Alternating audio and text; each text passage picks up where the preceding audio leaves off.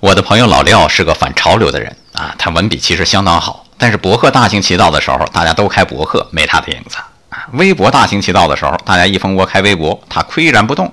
微信现在这么火，他也照样不理。我跟他说，微信上有很多好玩的。老廖说，我不开微信也有很多好玩的呀。像老廖这样的生活方式，不是另类，其实很时髦的。这在国际上叫反潮流生活，看似跟不上潮流，实则主动抛弃潮流。貌似固步自封，实则自得其乐呀！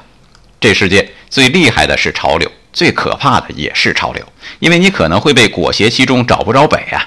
所以最理想的是万类霜天竞自由，最怕的就是随大溜。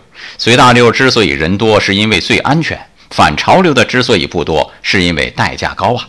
但是如果反潮流能换来一颗自然清净的心，偶尔反一反潮流又如何呢？爱生活。高能量。